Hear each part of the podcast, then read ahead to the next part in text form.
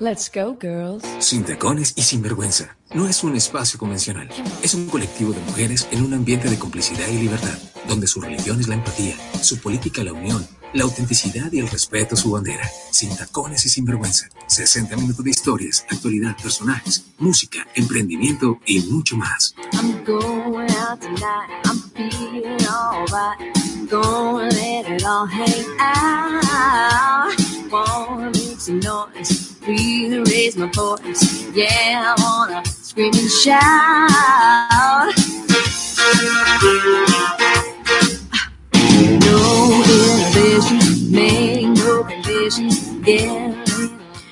Hola, hola, muy buenas tardes para todos. 5 de la tarde, 4 minutos. Bienvenidos una vez más a esto que es Sin Tacones y Sin Vergüenza, este programa que ha sido creado para todos ustedes y para todos los que nos escuchan cada ocho días en esta cita que tenemos todos los jueves. Hoy es 18 de marzo del año 2021. En este jueves donde estaremos tocando un tema muy, muy importante. Tenemos una invitada maravillosa, ya está ahí esperándonos y pues bueno, para quienes no, no me conocen aún, mi nombre es Jenny Rincón y como siempre me encuentro acompañada con mi compañera y amiga Carolina. Hola, Caro, buenas tardes.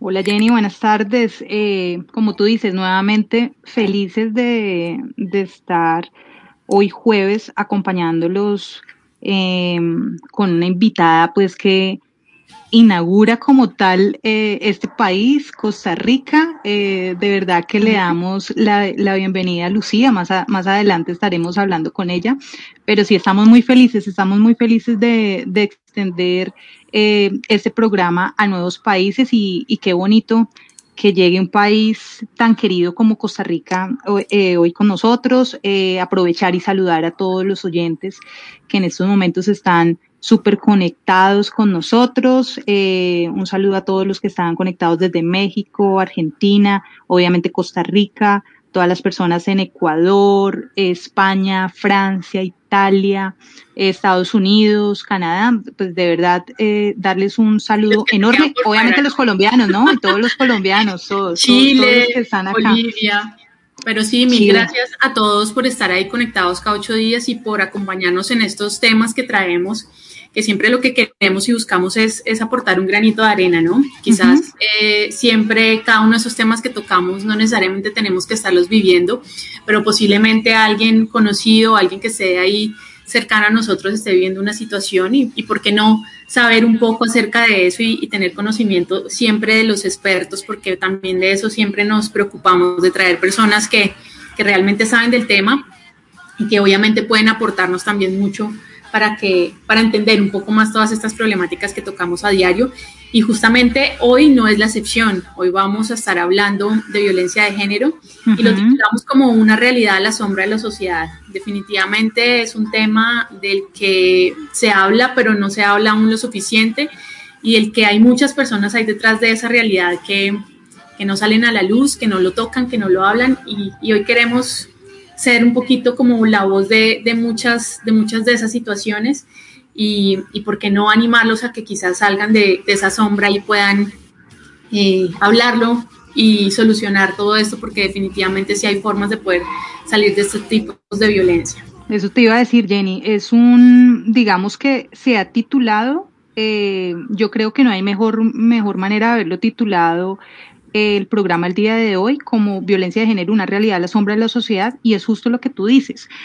Cuando, cuando hablamos que es una realidad a la sombra de la sociedad, es un tema que todo el mundo conoce, es una problemática que desafortunadamente se ha vuelto eh, muy común a nivel mundial, porque no es solamente en Latinoamérica, no crean, o sea, todos los países europeos eh, también han hablado y con este tema de la pandemia, Jenny, se ha disparado de manera loca eh, los índices de, violencia, obviamente por el tema de convivencia, por, el tema de aislamiento, se, dispara más esto. Eh, y, y, sí, está la sombra de la sociedad porque es un tema que todos, es una problemática que todo el mundo sabe que existe, pero que muchos se niegan aún a hablarlo o a denunciarlo por temor, por miedo, por vergüenza, por sostener quizás eh, delante de la sociedad eh, una apariencia así. Digamos que hay, hay muchos factores que, que, que impiden, entre comillas, que, que muchas personas hagan este tipo de denuncias o hablen de estos casos. Así es. Justamente por eso tenemos a, nuestra, hasta nuestra invitada el día de hoy, que estaremos en un rato ya hablando con ella. Y si tienen preguntas, eh, inquietudes y todo lo que quieran opinar acerca del tema, recuerden que en nuestra página tenemos un chat habilitado en vivo para que nos escriban y los vamos a estar leyendo todo lo que tengan que escribir. Si quieren aportar algo para el tema, recuerden que no tienen que poner su nombre. Si no quieren poner su nombre, ahí, ahí está la opción del nombre, pero se lo pueden cambiar, no hay ningún problema para que puedan opinar sin ningún tipo de presión ni nada por el estilo. Vamos a estar muy atentas a leerlos eh, y todas las opiniones y inquietudes que tengan. Todos los días se aprende algo nuevo. Llegó el momento de las recomendaciones en Sin Tacones y Sin Vergüenza.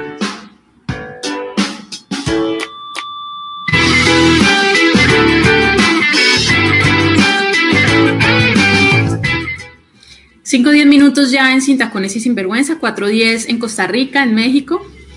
Y pues bueno, traemos hoy unas recomendaciones eh, basadas un poco en este tema del día y lo que tenemos es una información puntual que deben saber y hablarla con su entorno como un efecto protector. Entonces, Caro, ¿cuáles son esas, esa información que tenemos para los oyentes hoy? Bueno, les traemos ocho, ocho informaciones, ocho pautas, como quieran llamarlo, que creo que es fundamental para todos, independiente de, de, nuestra cultura o del lugar de residencia en el que nos encontremos. Entonces, la primer eh, pauta que les damos eh, para que ustedes le tengan en cuenta como efecto protector es que la violencia de género no es solo para las personas casadas, sino que muchas personas jóvenes y adolescentes sufren también este tipo de violencia. Es decir, muchas personas, Jenny, creen que solamente las personas que están conviviendo, que, que tienen pues una relación de, de, casados o algo así, son los que sufren violencia de género y no necesariamente hay muchos noviazgos, hay muchas relaciones eh, quizás no muy formales donde se presenta también este tipo de situación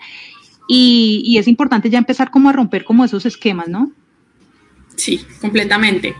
Eh, otra de esta información es que no hay ni un solo rastro del amor en las relaciones violentas. Por más doloroso que le resulte a una mujer o a cualquier persona este hecho, el amor no duele y es completamente diferente al tema de, de violencia. No duele, sino que es cuidar y compartir. Así es. El tercero es las relaciones de pareja se basan en el respeto y el cuidado mutuo y que esto es necesario siendo lo primero exigible en toda relación humana, es decir, el respeto y lo segundo deseable, que es el cuidado mutuo. Entonces, para que lo tengan súper en cuenta, si en sus relaciones de pareja o en cualquier tipo de relación no hay respeto, eh, pues ya entrada no hay nada.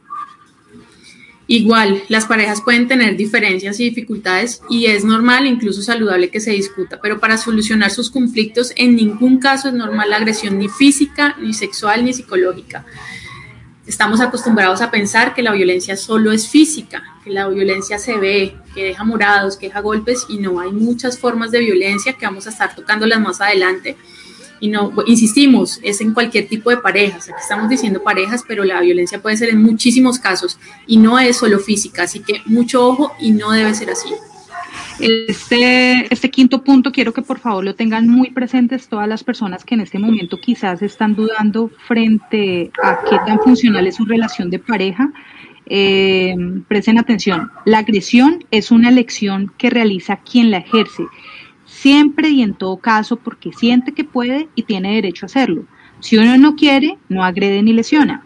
Además, la agresión no produce una reducción en el nivel de tensión existente, sino que al contrario la incrementa y es igualmente controlable por el hombre y la mujer.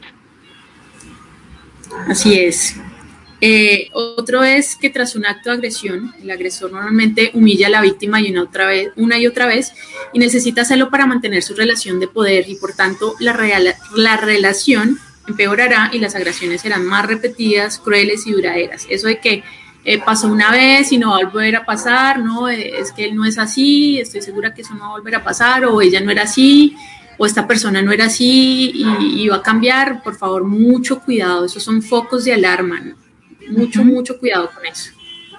Bueno, el séptimo punto para tener presente es que recuerden que la víctima en la mayoría de los casos se siente culpable y se cree lo que de ella dice el agresor en la única forma y la única forma de disculparlo como tal, es decir, sí, es verdad, yo soy así, lo que dice es cierto, sí.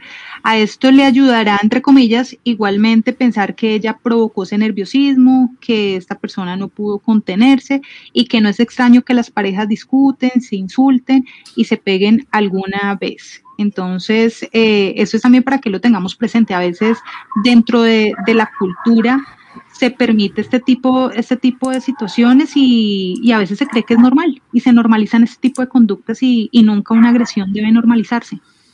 Nunca, porque aunque se sienta ira o agresividad, el autocontrol y el correcto manejo de la agresividad refuerza la autoestima propia y el del otro, nos afirma como personas y produce serenidad y bienestar. El amor es un hecho, no un supuesto, o sea que por nada del mundo debemos aguantarnos ningún tipo de violencia y nadie, por muy molesto o molesta que esté, puede tomar esto como, como algo para justificar ese tipo de violencias.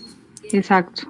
Las violencias no se justifican en lo más mínimo y si ustedes pudieron estar atentos a cada uno de los puntos que dijimos, en, en ningún momento hablamos de hombre, de mujer, porque en últimas, Jenny, eh, vamos a, ver más adelante con, nuestra querida Lucía, que, está ahí súper pendiente de nosotras, eh, que desafortunadamente un acto de violencia lo puede cometer cualquier persona. Es decir, no necesariamente tiene que ser un hombre para, o sea, hay mujeres que también son violentas. Gracias a Dios no estamos metidas ahí, pues como en ese grupo, Jenny. Creo que, creo que gracias a Dios no, no estamos ahí, pero la invitación es a las que han ejercido en algún momento esa conducta que también acepten y reconozcan y busquen, y busquen ayuda. Así es, esa es la idea. ¿Tiene problemas con su empresa en redes sociales? Sí, señor. ¿El Sobrinity no dio la talla? Sí, señor. ¿Siente que sus clientes no lo conocen? Sí, señor. Tranquilo, llegó Agencia M expertos en marca digital y social media. Búscanos en www.agenciam.1. MK Virtualizamos, tu mano derecha en tecnología, soporte técnico, software, hardware, páginas web, aplicaciones e ingeniería. Búscanos como MK Virtualizamos y resolveremos todas tus dudas.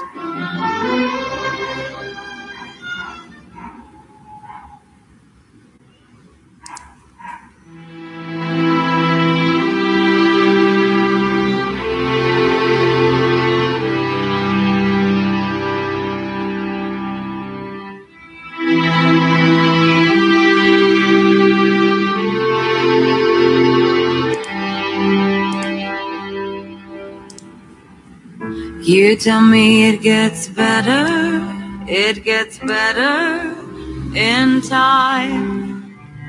You say to pull myself together, pull it together, you'll be fine. Tell me what the hell do you know? What do you know?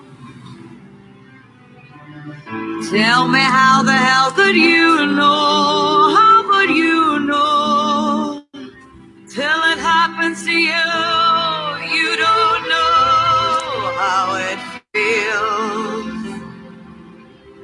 How it feels. Till it happens to you, you won't know. It won't be real. No, it won't be real. Won't know how it feels.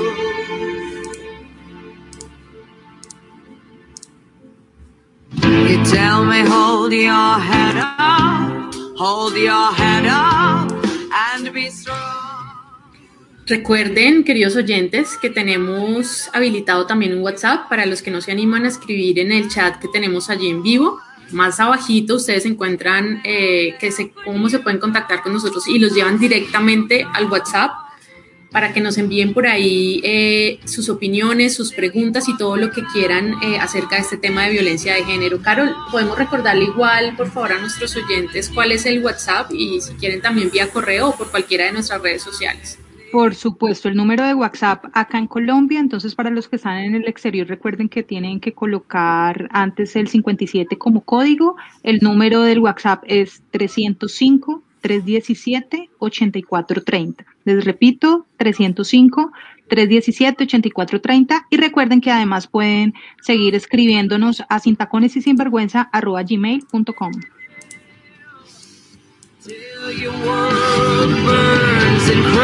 I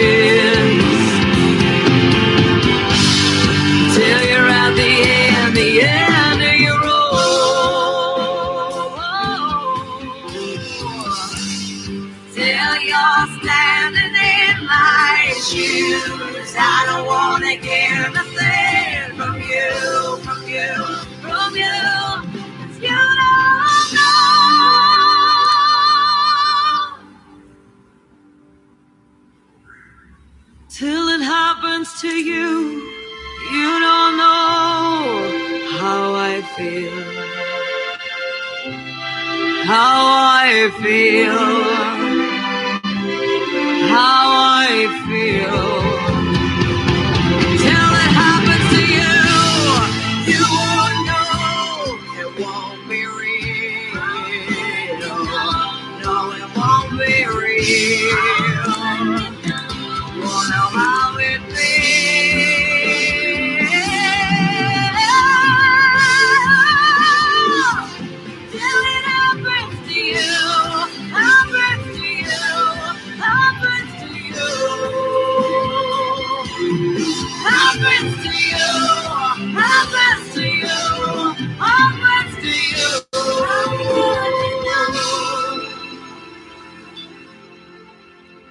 Happens to you, you all know how I feel.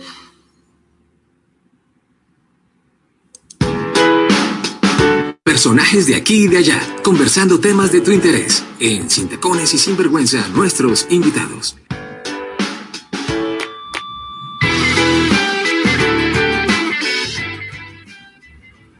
5.21 minutos, como les habíamos comentado hace un rato, nuestra invitada del día de hoy eh, nos acompaña desde Costa Rica. Ella es Lucía Díaz, ella es máster en psicología clínica con entrenamiento avanzado del Instituto Albert Ellis de Nueva York en terapia racional emotiva conductual, así como por el Centro Costarricense de Terapia Racional Emotiva Conductual CETREC en terapia cognitiva conductual y terapia racional emotiva conductual. Cuenta con más de 10 años en atención clínica de adolescentes y adultos, donde se ha desempeñado junto a excelentes profesionales en el área de psiquiatría, psicología y pedagogía. Trabajó durante seis años en el pabellón de psiquiatría del Hospital Calderón Guardia y ha sido docente universitaria, así como consultora para diferentes empresas. Lucía, es un placer para nosotras tenerte el día de hoy aquí en Sin Tacones y Sinvergüenza. Bienvenida. Hola, muchas gracias. Gracias por la invitación. Lindísimo estar por acá. Lucía, pues bueno, venimos con un tremendo tema el día de hoy eh, y es este el de violencia de género y como lo titulábamos nosotras de una realidad eh, a, la, a la sombra de la sociedad. Pues cuéntanos un poquito, Lucía, para entrar en contexto de qué trata esta violencia de género. Ok, cuando hablamos del término de violencia de género es un término bastante amplio. Normalmente pensamos solo en violencia hacia la mujer. Violencia de género en realidad es cualquier tipo de violencia que se haga hacia una persona por su identidad de género o por su sexo. ¿sí? Aquí pueden entrar personas de la comunidad LGBT o pueden entrar hombres.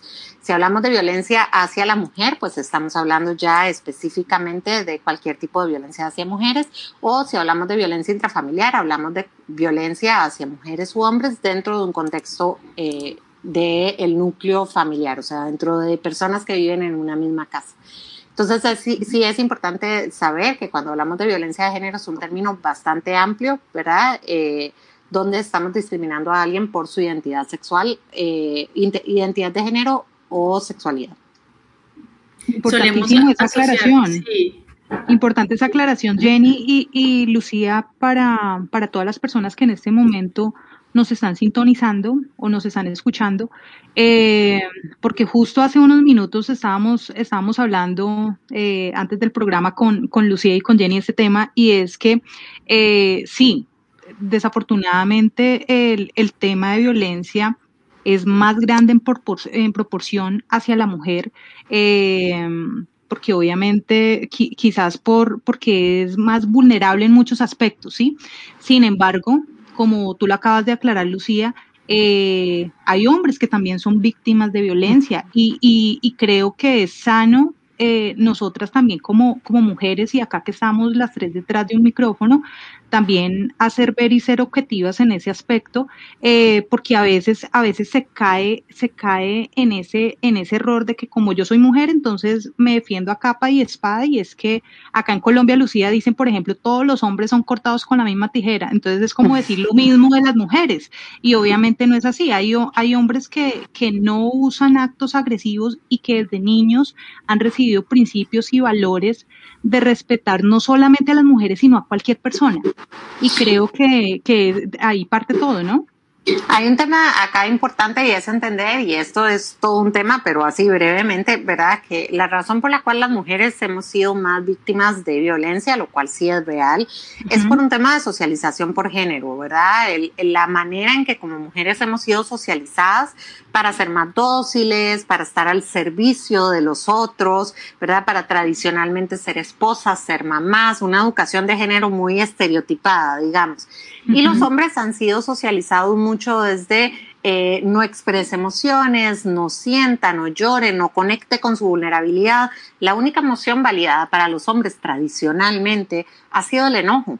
Entonces, hemos tenido una sociedad que nos ha socializado para hacer a las mujeres no expresar tanto nuestro enojo y estar acostumbradas a estar al servicio de los otros y a los hombres los han socializado mucho más para eh, explotar y ser violentos, ¿sí? Porque la emoción permitida para los hombres ha sido la agresión y de hecho, no sé, si un niño no se quiere pelear en el patio de juegos con el compañerito, lo tachan de que algo raro tiene o de que está haciendo un débil. ¿Verdad? Entonces, desde esa socialización de género tradicional, pues sí, hemos puesto a las mujeres en un rol de vulnerabilidad y a los hombres en un rol de violencia. Pero sí, es importantísimo lo que vos decís, de que sí hay mujeres que agreden, sí hay hombres que no agreden, no todos los hombres son agresores, desafortunadamente por estadística, muchos más hombres son agresores que mujeres. Sin embargo, sí se cree que está subreportado, ¿verdad?, la violencia hacia los hombres y también ahí entra la comunidad LGBT que también está subreportada la violencia hacia ellos. Es, es importante aclararlo. Sin embargo, volver a decir y hacer la aclaración de que sí, definitivamente sí se presentan muchísimos más casos la violencia eh, hacia la mujer y que en los últimos años, eh, quizás por, por muchos movimientos que se han generado frente a todo esto, se han hecho más visibles también el tema de los feminicidios. Eh, es innegable, no queremos que suene a que queremos darle prioridad alguna a hablar sobre la violencia de mujer, pero definitivamente por estadísticas a nivel mundial, las mujeres sí son mayores víctimas de violencia y de todo tipo de violencias. Es que todavía hablamos de un tema de desigualdad de género, ¿verdad? Y todavía las mujeres estamos en un tema de desigualdad y pues sí, obviamente la estadística eh, ahí no nos deja mentir el hecho de que las mujeres son las que están, somos las que estamos siendo eh, pues mucho más vulnerables a este tema. Es, que además Lucía y Jenny, eh, hablando de estadísticas, estadísticamente se evidencia que es más común, desafortunadamente, que las mujeres cuando, cuando mueren, cuando, cuando hay temas de homicidio, de feminicidio, normalmente es como consecuencia de un acto agresivo de un hombre hacia ella. Cosa contraria en los hombres. Normalmente, eh, estadísticamente, la mayoría de hombres que mueren mueren por enfermedad, por accidente, ¿sí? Y en pocos casos también ha ocurrido obviamente donde las mujeres han asesinado hombres, porque obviamente también hay que decirlo, también hay, hay eh, ha, pasado. Pero mínimo a nivel pero exacto, estadísticamente eh, la proporción es muy pequeña el, o el porcentaje es muy bajo, sin decir que no sea importante, ¿no? O sea, sin justificarlo. O pero, sea, pero, es mínimo en comparación con la cantidad de muertes que tenemos de mujeres por sus parejas. Es impresionante. Y date cuenta que estamos hablando, tú estás en Costa Rica, nosotras en Colombia, sin embargo, es un tema que es una problemática a nivel mundial. claro. Eh, ¿Cierto? Claro. A mí me gustaría, Lucía, eh, que empezáramos hablando un poco sobre las violencias. Estamos hablando de violencia de género y ya hemos sido claras en que se presenta en todos los casos y que hay un mayor eh, número de casos en las mujeres.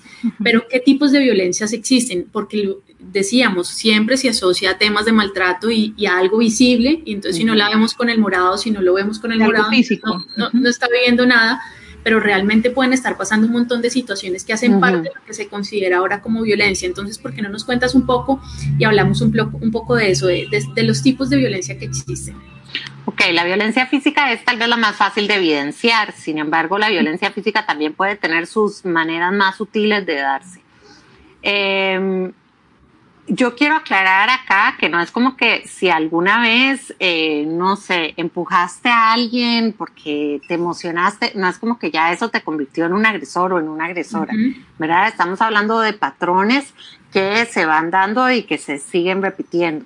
Obviamente si hay un golpe una vez no lo vamos a validar, ¿verdad? No es lo mismo. Pero, a ver, violencia física, golpes, ¿verdad? Patadas, eh, empujar a una persona, pellizcar, eh, cualquier cosa donde estés eh, atentando contra la integridad física de la persona.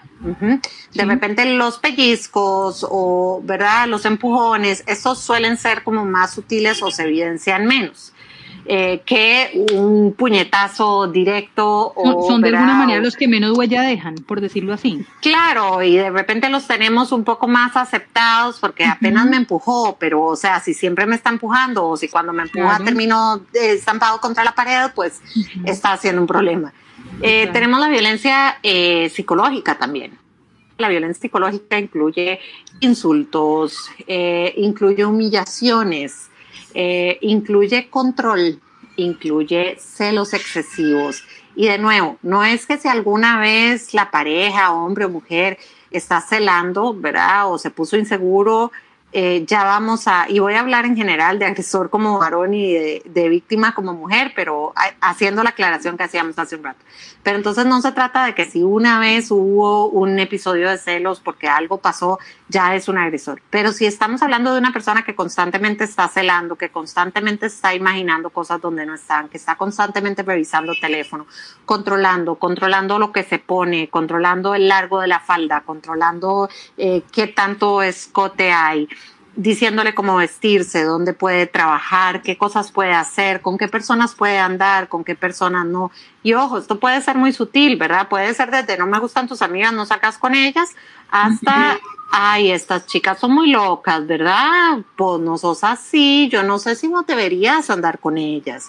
Sí, puede estar como muy sutil y hacerse como muy suave, eh, entre comillas, como tratando de persuadir, por decirlo así, como las relaciones sociales. O sea, como una manipulación, Son actos como de manipulación para lograr lo que quieren. En la violencia psicológica lo que queremos o lo que se pretende, esto no es consciente, pero a ver, la violencia psicológica lo que hace es ir haciendo que la persona se sienta menos cada vez. Entonces va humillando, va diciéndole que no sirve, que no es capaz, que no puede, sí, va controlando, va quitándole como su autonomía sobre la persona. Tenemos también la violencia patrimonial que tiene que ver, como su nombre lo indica, con todo lo que es patrimonio, con lo que son cosas. Entonces tenemos violencia sobre el tema del dinero.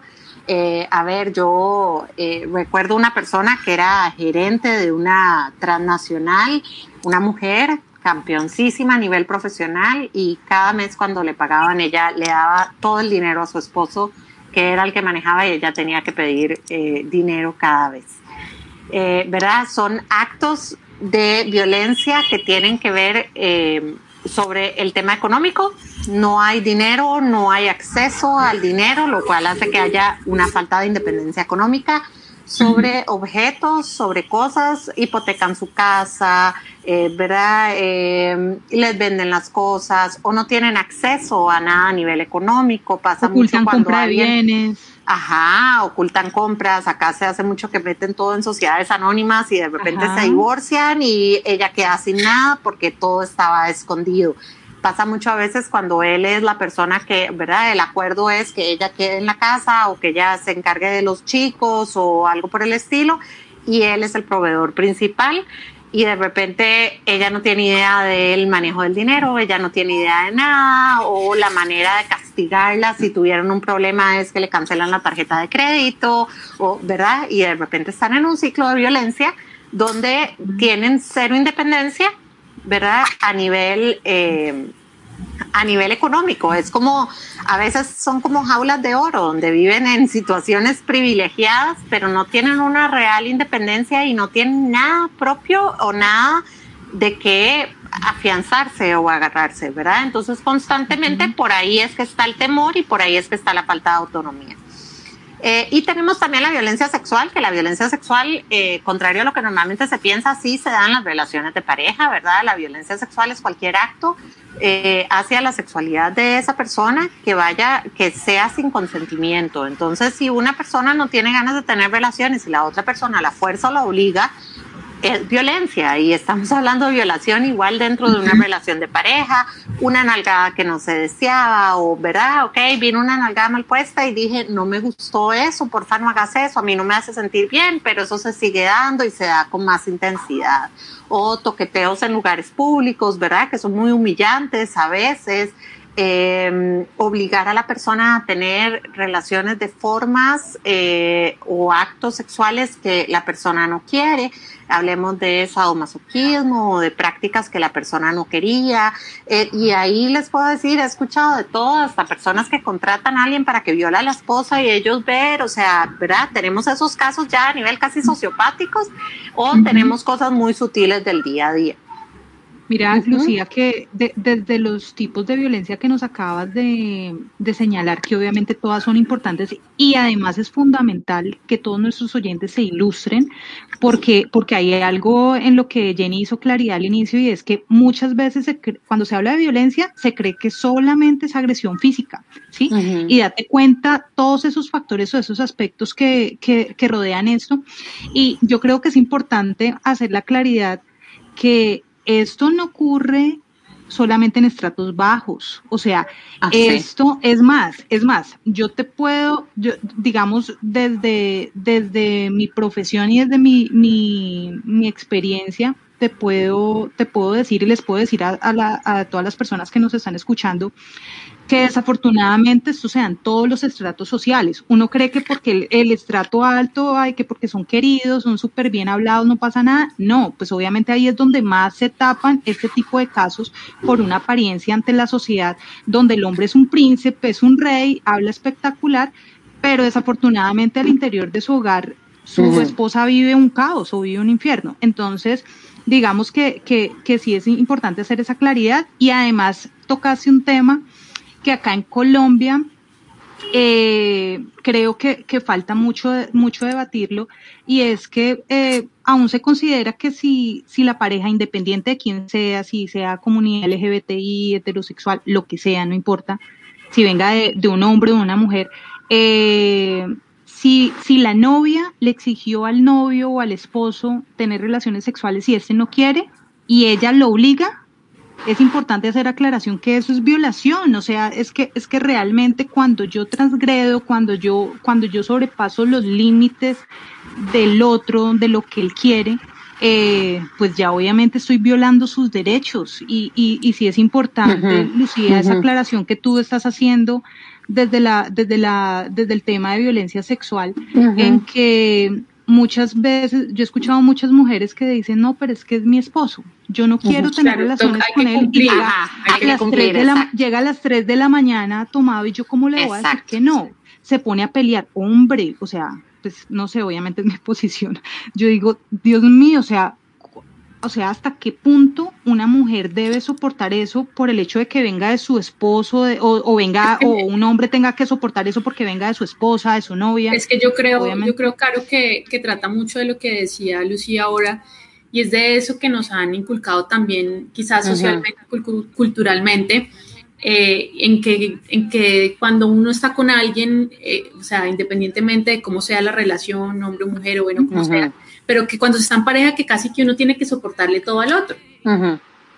Entonces hay que soportar todo, no, no puede haber quejas, siempre tiene que haber conciliación, claro, obviamente.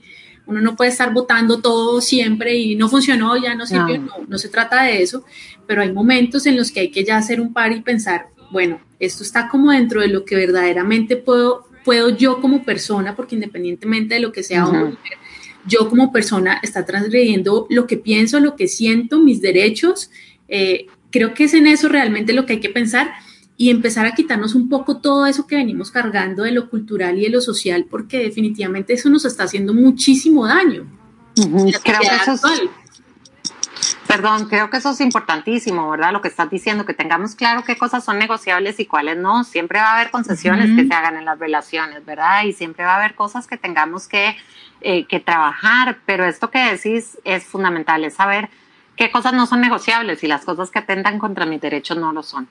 Ahora, retomando un poco esto que decías, se da en todos los estratos socioeconómicos, ¿ok? En todos los niveles. Si bien es cierto, pensamos que, ¿verdad? Solo pasan clases bajas, para nada. Se dan todos los estratos socioeconómicos y niveles educativos.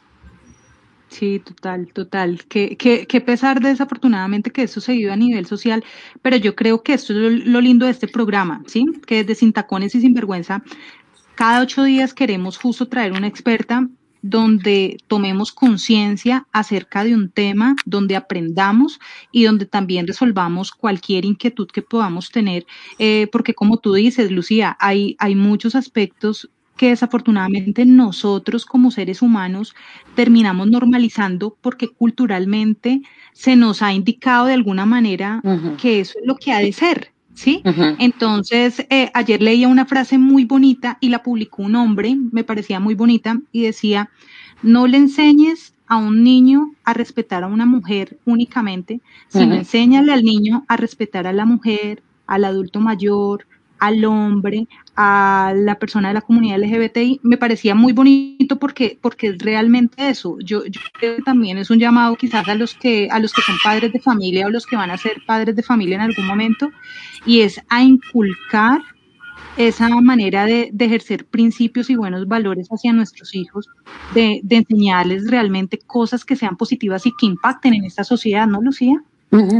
Sí, definitivamente yo creo que, ¿verdad? Que es así, que es un tema de educar a nivel general en, ¿verdad? En respetarnos a todos por ser humanos. Así es.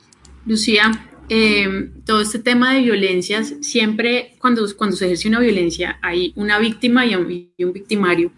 ¿Cómo se vive? ¿Cómo se vive? Porque muchas veces siempre hablamos de las víctimas, pero ¿qué pasa con estos victimarios también? Primero, pues hablemos quizás del, del, del, de qué pasa con las personas que están siendo víctimas, de cómo se pueden empezar a sentir, cuáles son quizás, quizás esos focos de alerta de, de, de, yo pensar y decir, oiga, lo que estoy viviendo con esta persona, independientemente si sea mi pareja o si sea mi familia o sea alguien con quien me tocó vivir por X o Y razón, cuáles son como esos focos de alerta para yo decir, esto que estoy viviendo eh, tengo que estar pendiente, esto no es normal, no tengo por qué aguantar. Obviamente tú lo decías, cuando ya empiezo a transgredir mis cosas, pero es que muchas veces están, están no estamos quizás tan cegados en muchas cosas que como que nos convertimos en nuestros propios victimarios, ¿no? O sea, sabemos que nos están violentando y como que lo aceptamos y creemos que es porque nos toca, porque... Estamos condenados a, vivir esa relación. Sí, como que hasta nosotros o la persona que está siendo víctima muchas veces se convierte en su propia, en su propia victimaria porque,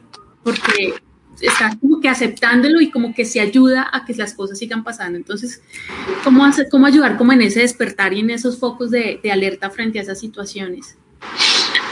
Hay varias cosas. Uno es, yo les hablaba de la socialización de género y es que esto lo tengo que seguir tocando, por, ¿verdad? Porque es como hemos sido eh, inculcados. Si a mí nunca me han hablado de violencia, el primer paso es que yo entienda qué es violencia y qué no es, ¿verdad? Todos los tipos de violencia y los ejemplos que decíamos hace un rato. Si yo no sé qué cosas entran dentro de violencia y qué no, eh, es bastante, eh, ¿verdad? Difícil que yo vaya a cuestionarlo a menos que la situación ya se salga demasiado de proporción. Si yo he tenido, por ejemplo, una historia de violencia a nivel familiar o crecí en un hogar con violencia intrafamiliar, si no lo trabajo, hay una posibilidad de que yo repita patrones, sea desde el lado de agresor, sea de, ¿verdad?, de victimario o de víctima. Em, el tema ahí es, ok, primero reconocer que es violencia, darse cuenta que cuando las cosas no se están sintiendo bien, cuando la gente empieza a dar alertas, Muchas veces la gente dice, mira, no te, no te veo bien, te ves más triste, estás alejado, estás, eh, has cambiado mucho, esta relación que está pasando te llama mucho, te controla mucho, ¿verdad? Escuchar, tratar de escuchar, tratar de, de pues, de ver esas señales y reconocer estas cosas.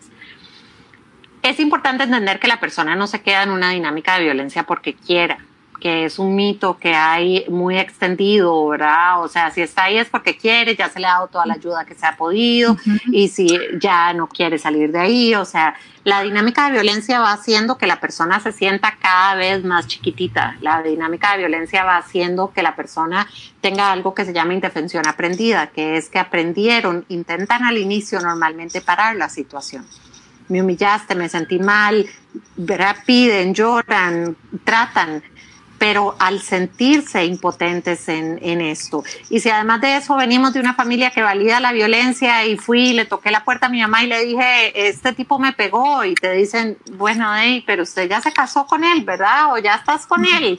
Eh, bueno, ya, pero eso es lo que ya sabía cómo era. Exacto, usted ya sabía cómo era. Bueno, pero es todo lo que pasa en las relaciones, pero ¿qué te estás quejando? Ay, sí, pero todos los hombres van a forzarte al sexo, ¿verdad? O, eh, Sí, cuando te dan estos mensajes sociales también se va fomentando el de, ¿no? ¿Para qué voy a pedir ayuda si esto es así? Eh, eh, es así como es. La violencia va haciendo que la persona se sienta más chiquitita. Hay una historia muy linda para poder entender la indefensión aprendida que dice que los elefantes en los circos suelen estar amarrados por una, por un grillete, nada más, ¿verdad? Y este monstruo de elefante, nada más amarrado a una estaca y un grillete. Y eso es porque cuando el elefante es muy bebé, lo amarran. Y el elefante trata y trata y trata de soltarse y en ese momento no puede. Y crece pensando que no puede. Y cuando ya es grande y podría soltar esa estaca de, ¿verdad? De un estornudo, él ya piensa que no puede. Y entonces eso hace que no lo vuelva a intentar. Y esto es lo que suele suceder en las situaciones de violencia. La persona aprende que no puede, se siente totalmente impotente. Y la dinámica de violencia se sostiene de dos cosas. Hay justificación de la violencia sí, bueno, yo no debía haber hecho eso, pero es que vos se justifica lo que se hizo en función de la conducta tú me del otro. Tú hiciste. Claro, vos deberías hacer, vos deberías haber hecho. Entonces ahí la persona que recibió la violencia dice, ah, sí, tenés razón, ok, perdón, si yo tuviera la cena lista a las 7, entonces, ¿verdad? Esto no hubiera pasado. Entonces hay una creencia, ¿verdad? Es igual que los papás, sí, bueno, yo te di el fajazo y no debí, pero es que vos tenés que hacerme caso. No, la violencia no se justifica. ¿Ok? Eh, se empieza a justificar la violencia y se minimiza. Entonces, tenemos el, eh, ay, bueno, no fue para tanto, está siendo exagerada. Ay, bueno, sí, te di un empujoncito, pero apenas te raspaste. Ay, bueno, ya ese comentario es que andas muy sensible, ¿qué es? Que estás con el periodo. Entonces empieza a, a minimizar. Entonces, esto que se sintió así de grande, la persona empieza a cuestionarlo y empieza a decir, ¿será que yo estoy exagerando? Tal vez sí, yo estoy siendo un poco exagerada, ¿verdad? Tal vez yo no lo estoy viendo como es.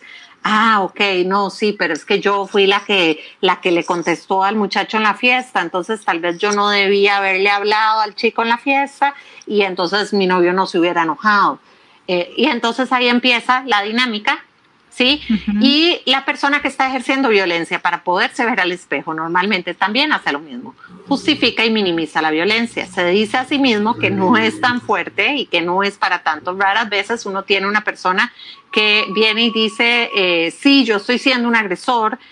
Normalmente escuchas el, sí, bueno, eso no estuvo tan bien, pero, sí, bueno, pero, pero bueno, sí, siempre hay como un pero. Ahora, si hay personas, la acción. Ajá, si hay muchos hombres que han trabajado muchísimo en su masculinidad. En Costa Rica, de hecho, existe un instituto de la masculinidad donde se trabaja muchísimo manejo del enojo y crear nuevas masculinidades, ¿verdad? Para hombres que lo que aprendieron, o sea, que repitan esta violencia no porque quieran y les encanta estar en esta dinámica, sino porque aprendieron esta dinámica. Entonces sí es importante saber que también hay muchas personas que trabajan estas dinámicas, sí, pero se suele sostener de esas dos cosas, de una minimización y una justificación de la violencia. Eh, el tema, ¿no? Son las, son las 5 y 48. Si tenemos hartas opiniones y tengo hartos, hartos oyentes que opinaron con el numeral del día de hoy, voy a primero a leer, nos escribe Marcela Valle. Ella también es psicóloga y pronto también va a estar acompañándonos eh, con un tema súper chévere aquí en nuestro programa y ella nos escribe, hablar de las víctimas y de sus emociones es muy importante y también hablar de cómo es el perfil del, del maltratador para identificarlo. Nos escribe ella a través de, del WhatsApp de nuestro programa. Y quiero, Lucía, muchas gracias a Marcela por, por escucharnos y por su opinión. Vamos a escuchar los primeros oyentes que tenemos participando con este numeral de la violencia de género es para saber también qué idea tienen las personas sobre, sobre este tema y qué nos pueden aportar para seguir hablando. Buenas tardes a todos los oyentes de Sin y Sinvergüenza. Mi nombre es Melina, los saludo desde aquí, desde Argentina. Violencia de género es algo tan silencioso que llega a nuestras vidas. Nos humilla, nos lastima, y físicamente, de a poco. Dios los bendiga, les mando un beso enorme desde aquí de Argentina. Hola, hoy me uno con el numeral violencia de género es y pienso que pueden ser a veces situaciones que uno considera inicialmente muy inocentes, eh, como un chiste, un comentario o bueno, incluso acciones eh, físicas a manera de juego, pero que pueden llegar a atentar contra la dignidad de una persona. Recordemos que género no es solamente, o este tema de violencia de género no es solamente hacia la mujer, es también hacia los hombres. Em, y pues eh, desafortunadamente a veces lo usamos como estrategia para debilitar a, la persona con la que estamos hablando o intentando comunicarnos eh, o incluso ganarnos un poco la mm, aprobación de algún público que esté viendo. En fin, hay muchas formas de, generar este tipo de violencia. Lo importante es que tomemos un poco más de conciencia de los roles en nuestras vidas, en nuestros hogares, en nuestros trabajos, eh, para evitar eh, acciones encaminadas a, aumentar este tema de la violencia de género. Y claro, obviamente las mujeres eh, tenemos un alto porcentaje ¿no? de afectación em, sobre esta parte, pero no somos las únicas que lo padecemos. Creo que en general todos en algún momento hemos pasado por, por situaciones que nos violentan. Em, y ya, esa era mi opinión. Así que, pues nada, muchas gracias por, por compartirlo en este espacio tan maravilloso y por tocar estos temas que, que nos mueven tanto como sociedad. Un abrazo para mis amigas de Sin Tacones y Sin Vergüenza. Hola, buenas tardes a todos los oyentes de Sin Tacones y Sin Vergüenza. Mi nombre es Celia Alvarado y hablo desde Michoacán, México. Y hoy voy a responder al numeral violencia de género es. Y para mí la violencia de género es cuando no te dejan realizar actividades por ser mujer.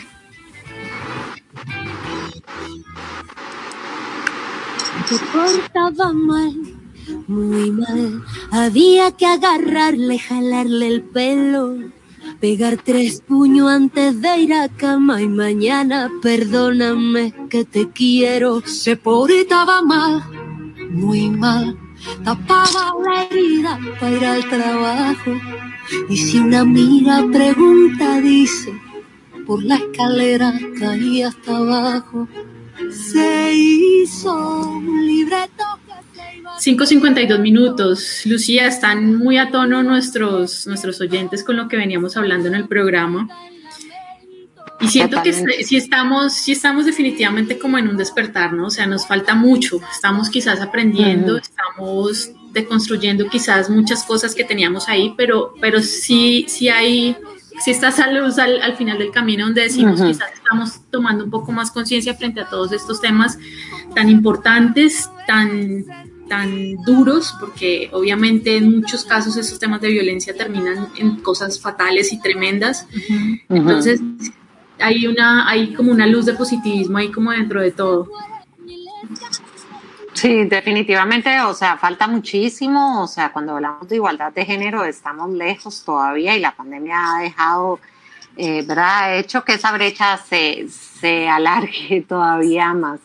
Eh, pero sí es importantísimo, ¿verdad? Todos estos movimientos que se han dado y que han salido a la luz para visibilizar estas cosas y pues espacios como este, ¿verdad? Donde ustedes están dando el espacio para educar y que pues dar la información y empezar a hacer conciencia del tema.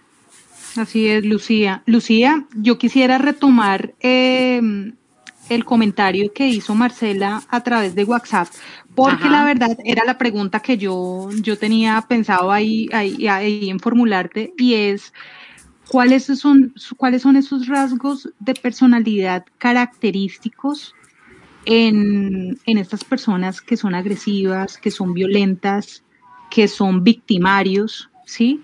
Eh, y que desafortunadamente ejercen eh, esta, este tema violento hacia otra persona? ¿Cuáles son esos rasgos de personalidad o cuáles son esas características que son comunes para también ayudar a, orientar a las personas que nos están escuchando en estos momentos? A ver, no hay un perfil único, ¿verdad? No podemos decir que todos calzan en el mismo perfil, como todo en, ¿verdad? en los seres humanos hay muchas particularidades, pero hay algunas características que podemos ver. Muchas veces se habla de que los agresores tienden a ser eh, socialmente sumamente agradables y personas, eh, ¿verdad? A veces vemos personas súper queridas y así como cuando sale que una persona famosa o una persona, ¿verdad?, eh, conocida de política o algo por el estilo estaba siendo agresor y la gente dice no lo puedo creer porque es maravilloso.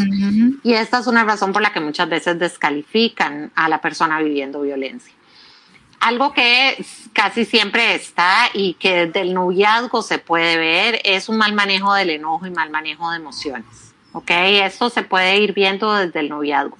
El tema del poder y el control casi siempre se ve también desde el noviazgo, ¿sí? La persona trata de controlar, la persona trata de saber dónde está, qué hace, con quién lo hace, cómo lo hace, eh, trata de tener cierto nivel de control, de imponerse, puede hacer ciertas humillaciones, bromas más sutiles, menos sutiles, ¿sí? Y casi siempre hay mal manejo del enojo, ¿verdad? Entonces, cuando nosotros vemos a alguien que no sabe manejar su enojo y que no sabe regularse, hay que tener cuidado. Eso no significa que si una persona se enoja un día, ya por eso me va a terminar pegando. Pero pues si hay un patrón, ¿verdad? Eh, de mal manejo del enojo, pues podría ser que esto que hizo en el estadio que le pegó a no sé quién y que después hizo en el bar y que después hizo en la esquina y que después hizo con el hermano, lo termina haciendo conmigo un día que no se pudo eh, controlar. Sí, entonces es importante también saber que en general los agresores no son personas enfermas, ¿ok? Eh, muchas veces se le echa la culpa al alcohol o a las drogas. Eh, el tema es que, pues sí, el alcohol desinhibe, ¿verdad? Y baja la, capacidad para controlar impulsos, pero el alcohol no es el responsable de que una persona agreda. Eh, eso pasa muchas veces, no, si deja de tomar ya va a dejar de agredir, ¿no? Porque ya ahí estamos hablando de un control de impulsos de la persona, ¿verdad? Que el alcohol puede dispararlo, pero que tiene mucho que ver con, pues, la persona. Pero sí, cuando hay problemas en control de impulsos, tanto a la hora de regular el enojo, puede haber problemas en control de impulsos también a la hora de eh, abusar de alcohol o drogas, pero no siempre pasa. Entonces, eh, es como principalmente fijarse en estas cosas. Puede haber una visión del hombre y la mujer como muy estereotipada, muy tradicional, ¿verdad? Cuando hablamos de relaciones entre hombres y mujeres. Eh, y en ese sentido, pues el tema del control de impulsos también pasa eh, con las mujeres, ¿verdad? O sea, las mujeres que agreden tienden a ser mujeres que no tienen capacidad de regular sus emociones y de controlar impulsos. Y de nuevo, esto es algo que vamos viendo, ¿verdad? Lo que pasa es que velo desde ahí. Tradicionalmente las mujeres hemos sido tachadas de histéricas y entonces que una mujer pegue cuatro gritos y me insulte no está visto como violencia, sino está loca, histérica, ¿verdad? Seguro está con el periodo. Y sí, eh, sí eh, entonces no lo validamos desde ahí. Pero entonces el tema del control de impulsos, ¿verdad? La parte de que la persona cambia mucho de cómo es afuera a cómo es dentro de la casa. El hecho de que podrían existir eh, adicciones, pero principalmente es el manejo del enojo y casi siempre una educación como muy tradicional o una tendencia a eh, estereotipos muy tradicionales en este aspecto. Y, y, tú hablas de algo que es que es súper importante y es que si hay algo que predomina en, la persona que es violenta, es esa intención de ejercer poder, ¿no? De ejercer autoridad, de tener control. Entonces, mm, creo que, es un aspecto a, tener en cuenta. Súper interesante todo lo que Jenny nos, Jenny, todo lo que nos acaba de comentar Lucía y lo que nos acaba de explicar, porque creo que es, e, e, es, fundamental para que eh, quizás, quizás algunos de los que nos estén escuchando en estos momentos puedan estar viviendo este tipo de problemática o de pronto no saben que están ahí, porque como tú decías, Lucía, eh, a veces, a veces se normalizan tanto ciertas situaciones que las personas creen que eso es lo correcto y que esa es la relación que se debe llevar y date cuenta que es una oportunidad también como de reflexionar y analizar qué tipo de relación tengo y también qué actitudes se están moviendo en esa relación, ¿no? Y velo acá desde la socialización tradicional, o sea, muchas veces los celos han sido vistos como amor. El control ha sido visto como amor. Me recoge a todos lados, no me deja hacer nada sola, no me deja tener amigas, es que me quiere siempre cerca. Y de repente eso no es amor, es control, ¿verdad? Y es no permitirle a la persona hacer las cosas que quiere. Lo que pasa es que a veces no se ve obvio. Las relaciones cuando inician quieren estar juntos todo el día y están pegados como un chicle. Eso es súper normal. El tema es cuando la persona ya empieza con un nivel de intensidad, ¿verdad? A limitar a la otra persona a poder vivir su vida plenamente y a poder hacer sus cosas aparte cuando lo llama 27 veces cada vez que sale o cada vez que está en algún lugar y ay me quiere tanto que me manda de 80 mil mensajes y de repente los mensajes son a qué hora venís, a qué hora venís, a qué hora venís, ¿dónde estás? Pasó un minuto, Envíame una foto de dónde estás, mándame una foto de dónde estás, eh, ¿verdad? Y empieza a hacer un control excesivo y hay un, ahí hay un tema de poder y de control. Yo por eso a nadie le envío fotos. Me equivoqué, ¿dónde está? Ah, no, espere que yo llego. No, eh, es un tema que se toma mucho en recocha, como decimos acá en Colombia, que quizás se molesta mucho con eso. Salen, hay cantidad de memes y de videos eh, pues haciendo como burla este tipo de cosas, pero sí, sí es algo que sí se ha empezado como a normalizar mucho y, que, y que debido a eso, eh, pues obviamente pasa y pasa y sigue pasando y cada vez se pone peor y, la gente no lo, toma así. Bueno, también nos, agrega por aquí Marcela y nos dice, a veces cuando temen perder el poder y el control los lleva a la violencia física. Imagino que está hablando de, los agresores también cuando, de lo que tú hablabas ahora. Y creo que era muy importante también eso que decías, Lucía, de, que cuando muchas veces los maltratadores no parecen maltratadores, ¿no? Eh, se ven como los príncipes o las princesas delante de todo el mundo y muchas veces la gente no le cree a esas personas por eso o, creen que, como decías tú, que lo está exagerando y creo que es muy, muy común y por eso mucha gente no se atreve a, contar quizá lo que está pasando o incluso no se atreve a decir tengo que tomar una decisión frente a eso, sino porque bueno, si todo el mundo lo ve normal, quizás si soy o la que estoy exagerando o el que estoy exagerando y no toman ni resuelven nada y siguen viviendo ese tipo de violencias ahí en silencio, que eso es como lo más, lo más duro y lo más traumático para todo el mundo porque a qué puede llevar eh, Lucía, este tipo de violencias, quizás no obviamente las que sean tan graves, esas que llegan al punto de, que ya me quiso matar y eso, sino quizás esas violencias que son un poco más sutiles, pero que no dejan de ser violencia. ¿A qué puede llevar esto psicológicamente a una persona? A sentirse igual, a sentirse impotente, a sentirse inferior, a sentir que no tiene capacidad. Ahora hay algo que se llama la escalada de la violencia. Hola. Sí. ¿Me escuchan? Sí, perdón, pensé que las perdí. Hay algo que se llama la escalada de la violencia, que eso es que la violencia por lo general va en aumento. Por lo general empieza con las, los tipos más sutiles y tiende a ir aumentando. ¿Ok? Porque la persona va asumiendo cada vez más control y la otra persona va cediendo cada vez más. Entonces, el tema es que la violencia siempre va a llevar a que la persona que está siendo víctima de violencia se siente inferior, sienta que no tiene capacidad para salir de esto, sienta que no es eh, no es capaz, no es suficiente, no es valiosa, no puede. Hay algo muy típico que uno oye, que uno ya, ¿verdad? Ya afina el oído y es, nadie te puede creer como yo.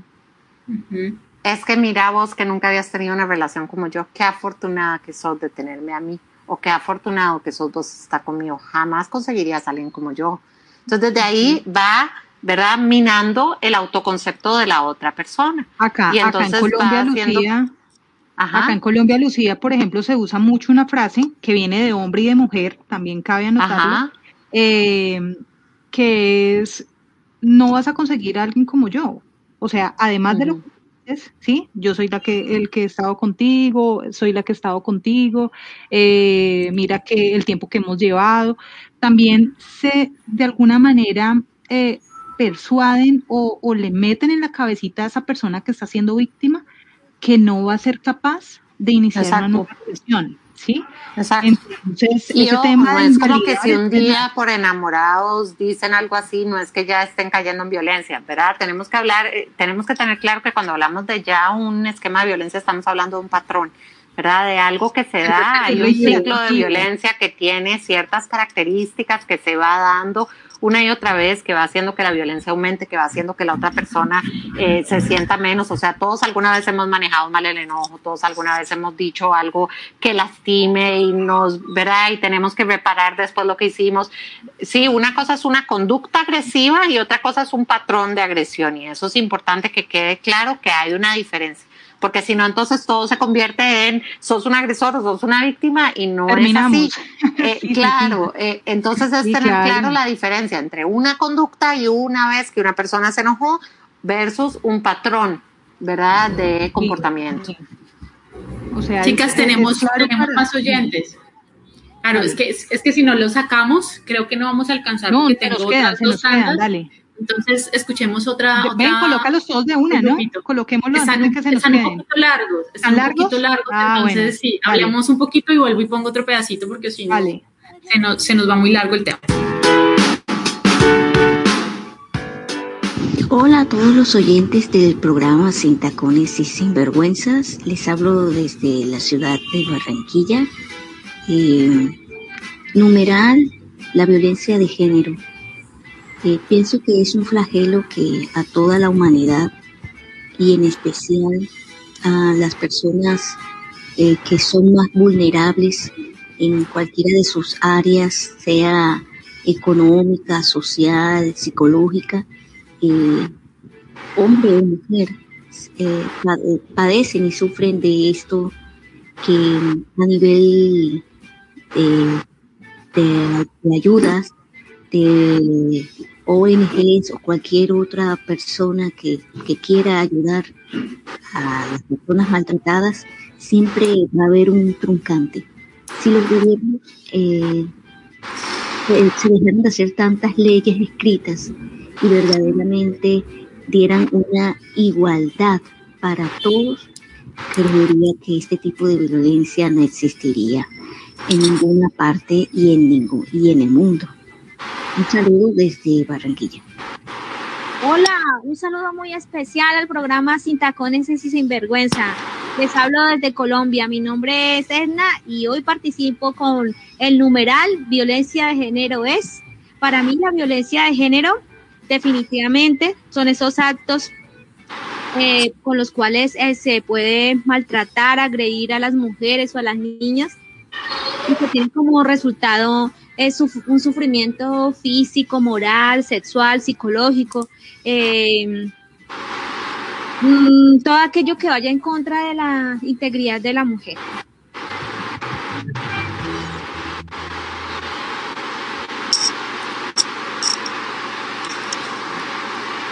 Ahí están pues las, las opiniones de algunos de nuestros oyentes, otras opiniones. Eh, enfocadas un poquito más al tema de la mujer. Creo que definitivamente a, nivel, a nivel de leyes y eso también a veces nos quedamos un poco corto, alguien lo, lo decía ahí, y creo que incluso también es en todo el mundo, ni siquiera hablo solamente de Colombia, pero creo que a veces sí nos falta ser un poco más, o que esas leyes sean un poco más fuertes frente a estos casos tan terribles que hay eh, de, de, violencia de género.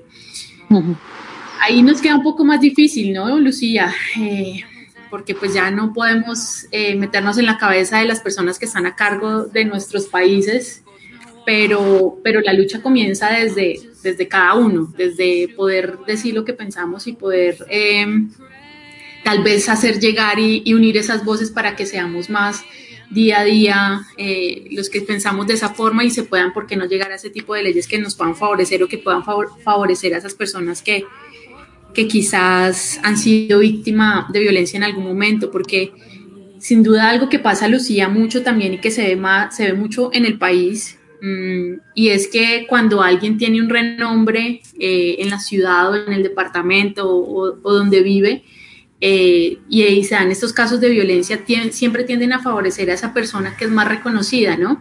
Eh, por, por, su reconocimiento, por lo que sea, pero siempre tienden a favorecerlos de alguna u otra forma, hacer esos favores para darle manejo quizá de esos casos y ahí es cuando la ley quizás un poquito cojea y, no ayuda también para que en estos casos se pueda mm, ayudar a la persona que quizás verdaderamente lo necesita, Lucía. Claro, no conozco bien el sistema legal en Colombia, ¿verdad? En este aspecto, eh, ni bien cómo se da, sí, no, realmente no estoy enterada de las leyes de eh, violencia de género allá, pero pues sí, acá, em, acá también pasa que a veces las leyes pues no son muy bien, eh, no son muy bien manejadas. O favorecen solamente a los, a los de la rosca, decimos acá en Colombia, a los que están ahí en el grupito de, los que necesitan ser favorecidos. Yo también que siento eh, digamos, frente, frente a esos casos, eh, independiente obviamente del país, que creo que siempre esos, esos temas, entre comillas, de poder y de favorecimiento se da, yo creería que a nivel mundial. Eh, hay un tema y es que a veces, a veces siento yo como mujer, como persona, que las personas que conocen ese tipo de casos y están alrededor de estas situaciones también asumen una posición indiferente. Es decir, eh, si a mí me conviene más estar con este que me puede favorecer para algo, pues estoy con él, a pesar de saber de los actos o conductas que están haciendo que no están bien hacia otra persona. Entonces, eh, digamos que también se entra en una dinámica eh, donde el mismo entorno eh, así no lo diga y así no lo exprese, entra a justificar al otro por, por algún beneficio. Entonces, eh, también eso sucede. En, eh, es más, hasta en, el mismo núcleo familiar, Lucía, ¿cuántos hijos permiten que pasen este tipo de situaciones por conveniencia? ¿Sí? ¿Cuántos hijos desafortunadamente no defienden en su momento a su mamá o a su papá de, una situación en particular eh, por la razón que sea. Entonces, digamos que obviamente no estoy haciendo el llamado a que se vuelva un infierno el hogar y, y, pues a que todo el mundo pelee, pero yo y cuando se ha crecido en violencia, ¿verdad? Se tiene muy interiorizado eh, la justificación de la violencia. eso es complicado, cuando en el núcleo familiar eso ha sido parte de la vida. Claro, sí, es complejo, es complejo. Pero creo que, que también hay una responsabilidad eh, del entorno, ¿no? De, en, apoyar a, a, a, las víctimas, en fortalecerlas. Y pues nada, Lucía, ya que estamos hablando de esto, antes, antes de, que, de que de pronto te vayas, ¿Qué recomendaciones o sugerencias, por ejemplo, le puedes dar a estas, a estas personas independiente eh, de qué condición o, de qué tipo de, orientación sexual tengan, que estén viviendo una situación como estas y de pronto no saben qué hacer, no saben cómo dar el primer paso, ¿sí? Que, de pronto mm, les puede sugerir a ellos. Yo creo que lo más importante, o sea, yo no sé allá de nuevo cómo está la parte legal, acá existe un instituto para la mujer, digamos, que está viviendo violencia, los hombres quedan un poco más desprotegidos lastimosamente. Eh, pero es buscar ayuda, buscar ayuda y seleccionar muy bien a quién le vamos a pedir ayuda, que sea alguien que pueda darnos una escucha empática y que sea alguien que realmente pueda eh, darnos apoyo y ayudar a eh, salir de esto, buscar ayuda profesional si tienen la posibilidad, buscar ayuda de alguna amistad, un vecino, lo que sea, o un familiar, pero que sea alguien que no sea parte de los mismos ciclos, porque alguien dentro del mismo tipo de ciclos, pues posiblemente nos va a dar una respuesta que eh, justifique la violencia. Definitivamente. Aquí, aquí, Caro, en Colombia, eh, tenemos una línea nacional que habilitaron justamente por todos estos incrementos de violencia eh, pues de género y intrafamiliar y es la línea 155. Mm, sí, Yo sé que obviamente nos escuchan muchas personas de otros países, pero esta línea la habilitaron eh, y tienen a personas y a personal ahí experto que puede ayudar en esos casos, o sea que para quienes están en Colombia y necesiten quizás brindan todo tipo de asesoría, es decir, no solamente tienen que llamar y decir voy a hacer una denuncia, sino que pueden brindar desde una asesoría eh, psicológica, quizás un acompañamiento y pues para que quizás en algún momento se pueda llegar a alguna otra acción, pero, pero para quienes nos escuchan aquí en Colombia puedan tomar nota y, sepan que esa línea está habilitada para eso. Y, los que quieran hacerlo de manera presencial, pues eh, dirigirse a la fiscalía. En todos los lugares de Colombia hay, hay pues... Eh, digamos, están dispuestas las oficinas de fiscalía, es que vayan y ejerzan el denuncio.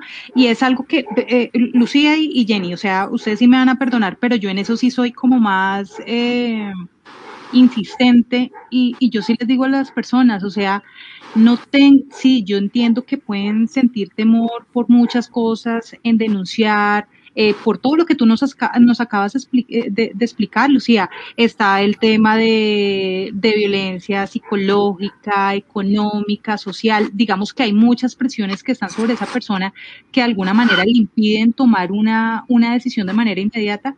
Pero yo desde, desde lo más humano les puedo decir es que si están viviendo una situación de esas, no teman en colocar el denuncio. Es el primer paso que deben dar y además es mantenerse, es uno tener la clara de que si fui a poner el denuncio, listo, me voy a sostener y, y, voy hasta las últimas consecuencias. Sé que no es fácil para muchos, pero, pero pues si tienen la opción, de verdad que no lo dejen de hacer. Sí, saber, ¿verdad? Que nadie se queda ahí porque quiera, que hay toda una serie de dificultades emocionales que están haciendo que una persona esté en esos patrones y en esos ciclos. Chicas, escuchemos a los últimos oyentes para ya finalizar con nuestro programa porque ya son las seis y cuarto. Lucía también la tenemos ahí, ya nos pasamos del tiempo un poco, pero no quiero que se queden por fuera frente a la opinión que tuvieron con el tema del día de hoy. Hola amigos de Sin Tacones y Sinvergüenza, soy Luisa Fernández y me parece muy espectacular e interesante que estemos abordando en el programa este tipo de, de, problemáticas que tal vez para algunas personas es algo imposible que esté sucediendo aún en siglo XXI, pero que es una realidad que se debe mostrar y que se debe hablar. Tanto jóvenes como niños como adultos debemos ser conscientes incluso en nuestras conversaciones cómo estamos hablando cómo nos estamos refiriendo hacia la otra persona y si verdaderamente yo como mujer estoy respetando a los hombres, incluso los hombres están respetando a las mujeres, porque acá no se trata de quién es mayor a quién, quién está por encima de quién, sino se trata verdaderamente cómo nos respetamos mutuamente y cómo entendemos que tanto hombres como mujeres tenemos los mismos derechos, las mismas oportunidades y los mismos deberes y ambos por igual merecemos respeto. Todo empieza por un chiste, pero mañana puede terminar en un homicidio. Así que muy importante entender esto y sobre todo saber que ambos por igual tenemos el mismo valor y merecemos el mismo respeto. Muchas gracias. Hola amigos de Sin Tacones y Sinvergüenza, mi nombre es Danilo y participando con el hashtag La violencia de género es aquella que expresa desigualdad, exclusión, intimidación, ofensa, presión, humillación, miedo e inseguridad. No solo las mujeres son las que sufren de violencia de género. Nosotros como comunidad LGBTI tenemos mucho por hacer. Un abrazo.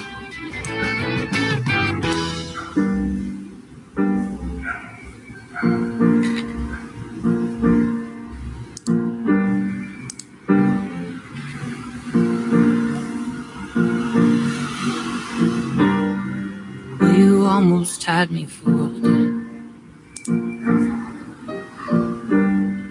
Told me that I was 6.17 minutos en Sin Tacones y Sinvergüenza, 6.17 minutos en Colombia.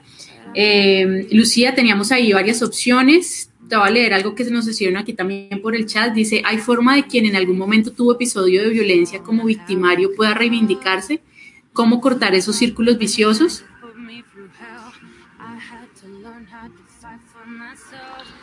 Pues sí, puede cambiar, pero puede cambiar si realmente la persona tiene conciencia de eh, la violencia que está ejerciendo y del rol que está teniendo y si lleva un proceso terapéutico como tal. Ojo, dos sesiones de terapia no son terapia, ir a la iglesia no es suficiente, eh, dejar de tomar dos semanas tampoco. Entonces es realmente hacer un proceso de terapia con introspección, con claridad y eh, con conciencia. Sí, porque eh, Lucía suele también pasar mucho eso, ¿no? Que, que, quizás alguien que está sufriendo violencia sale de ese momento o, corta ese vínculo que tenía con esa persona que ejercía violencia y busca a otra persona, en este caso como pareja, y resulta siendo igual o quizás peor. Entonces muchas veces está, hay un patrón ahí ya también en, en, en, uno como persona de que está haciendo esa búsqueda de esas personas también que no son muy adecuadas para la vida de uno, ¿no? Exacto. O sea, como que de repente hay también a veces promesas muy vacías y, eh, ¿verdad? Dentro del mismo ciclo de violencia hay momentos donde sí voy a cambiar, eh, la persona está súper clara que quiere cambiar, pero pues no hay un intento real. Las palabras tienen que ir de, de la mano con acciones. Así es. Definitivamente. Pues Lucía, yo creo que hemos llegado así al final de nuestro programa, ya nos hemos alargado bastante. Te agradecemos un montón por, por todo lo que has compartido con nosotras hoy, con nuestros oyentes. Eh, no quiero que te vayas sin que nos cuenten, por favor, cómo pueden encontrarte en redes sociales nuestros oyentes, cómo te pueden buscar. Siempre estás compartiendo contenido súper chévere y súper valioso, que sería bueno que quienes nos escuchan puedan seguirte por ahí por Instagram. Buenísimo, sí, en Instagram me buscan como Lucía Díaz Psicóloga y pues ahí me pueden contactar a la orden para lo que necesiten. Y muchas gracias a ustedes por invitarme y gracias por dar este espacio para todas las personas, ¿verdad? Qué bueno que hayan espacios donde la gente pueda, eh, ¿verdad? Seguir creciendo, aprendiendo, pues educarse. Esto me parece importantísimo. Qué bella, Lucía. mil, mil, gracias, por, por tu tiempo, gracias por tus conocimientos, por habernos explicado tantas cosas que son importantes para, para nuestra sociedad, independiente del lugar en el que estemos. Creemos que todos los que están allá en sus países, no importa en qué país se encuentran, eh, la dinámica es la misma. Entonces, eh, sabemos que va a ser muy importante para todos y es la manera de, de, de todas nosotras poder aportar también a esta sociedad. Entonces, mil gracias, muchos éxitos en tus proyectos y ya saben, pueden buscar a Lucía Díaz Psicóloga en Instagram y créanme que no se van a no se van a arrepentir de todo el contenido tan interesante que tiene. Lucía, muchos éxitos y bendiciones. Gracias, igual, chicas. Chao. Chao. Sí, un abrazo hasta Costa Rica. Cuídate. Bueno, Caro, llegamos así al final de nuestro programa. Se nos alargó bastante el día de hoy, pero, pero creo que valía la pena por el tema. Eh, ahí, ya, ya, estaba que salía corriendo. siempre decimos lo mismo con todos los temas, pero, pero bueno, creo que cuando los temas están tan buenos se justifica alargarnos un poquitito ahí. y para que yo, inmensamente agradecidos por seguir ahí conectados, a que todavía están escuchándonos. Cris, que siempre está ahí. Que, que pasa, Sí, yo creo, Jenny, que pasa algo especial y, es justo lo que Lucía y muchas de nuestras invitadas, eh, afortunadamente y gracias a Dios, dicen, dicen en, cada, en cada episodio nuestro, y es que, eh, Jenny, realmente estos espacios son necesarios. Eh, es muy importante como sociedad educarnos, es fundamental de verdad que nos instruyamos y que mejor eh, a través de un experto, ¿no? Y por eso mm, insisto yo que siempre nosotras desde Sintacones hacemos todo el esfuerzo y tenemos todo el compromiso por, por traerles a las mejores invitadas. Les enviamos un saludo a todas las que todas las invitadas que han pasado por, por nuestro programa y que en este momento nos están escuchando. Un abrazo enorme a Susana Iborra, que está desde España. Ella se trasnocha solo por nosotras, entonces dale un abrazo enorme. Marcela estaba también por ahí conectada. Entonces, Marcela que va a estar pronto también con nosotras en un programa. Va a estar pronto, entonces de verdad invita, eh, enviarles un saludo enorme y, agradecerles por este espacio justo con ese fin, Jenny, de, de, aportar a la sociedad y de dejar algo positivo. Sí, porque es que siempre creemos que no la sabemos todas, ¿no? Creemos que siempre no la sabemos todas. la que no, no la sabemos, no la, no la inventamos, como decimos acá la, en Colombia. La que no sabe, la inventa, sí. Entonces, eh, siempre creo que después de cada programa hay algo en que se queda para poder reflexionar, para poder aprender. Siempre hay algo que nos pueden aportar. Y, y por qué no estar siempre abiertos como a este tipo de cosas para poder aprender. Todo nos sirve para poderlo aplicar tanto pues para uno mismo como para las personas que están alrededor de uno. Ya no leemos más carreta, Caro, vámonos, vámonos porque está muy tarde. Un abrazo gigante a todos los que han estado por ahí, invitadas y oyentes, mil gracias por estar ahí súper pendientes de nosotras en Sin Tacones y Sinvergüenza, ya saben que nos escuchamos todos los jueves, así que hasta dentro de ocho días, un abrazo gigante. Un abracito. Noche para todos. Cuídense Bendiciones, chao. Man, I feel like a woman. Sin tacones y sin vergüenza. Un espacio para ti. No te lo pierdas. Todos los jueves a las 5 de la tarde. Sin tacones y sin vergüenza.